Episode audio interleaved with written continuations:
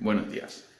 Eh, hoy os quería traer un, ejemplo que me acaba de pasar de cómo la mentalidad afecta a tu realidad, ¿vale? Eh, ayer, yo, hoy tengo cosas que hacer por la mañana, tengo que hacer progr- programas de Enso Movers, de universidad y tal. Y ayer, cuando me fui a acostar, tuve dos opciones. Poner la alarma y despertarme pronto y poner a hacerme cosas, o decir, no, duerme lo que necesites. Cada una tiene su aquel.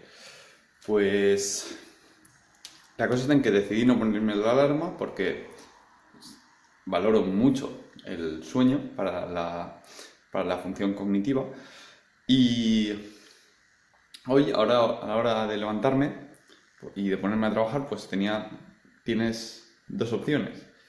El decir, hostia, me falta tiempo porque, joder, el pau de ayer fue un pago y no se puso la alarma. O decir, no, no, no te has puesto la alarma, pero estás mucho más fresco por ello. Y es un ejemplo de cómo un mismo hecho, que es no ponerte la alarma y despertarte más tarde, puedes tomártelo como una recriminación hacia ti y generarte pensamientos negativos.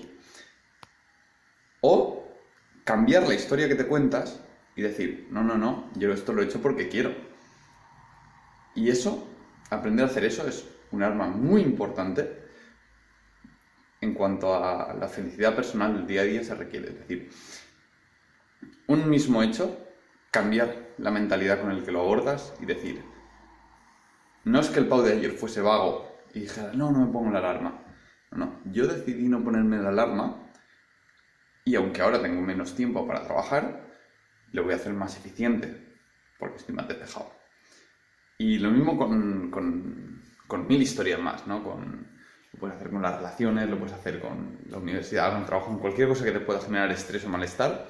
Intenta darle la vuelta y decir, no, no, esto lo he hecho así porque quiero, o porque, o porque lo he decidido así, o porque, bueno, pues si no, te- si no he tenido control y he salido mal, pues qué sentido tiene mar- martirizarme por ello, ¿no? La historia que te cuentas.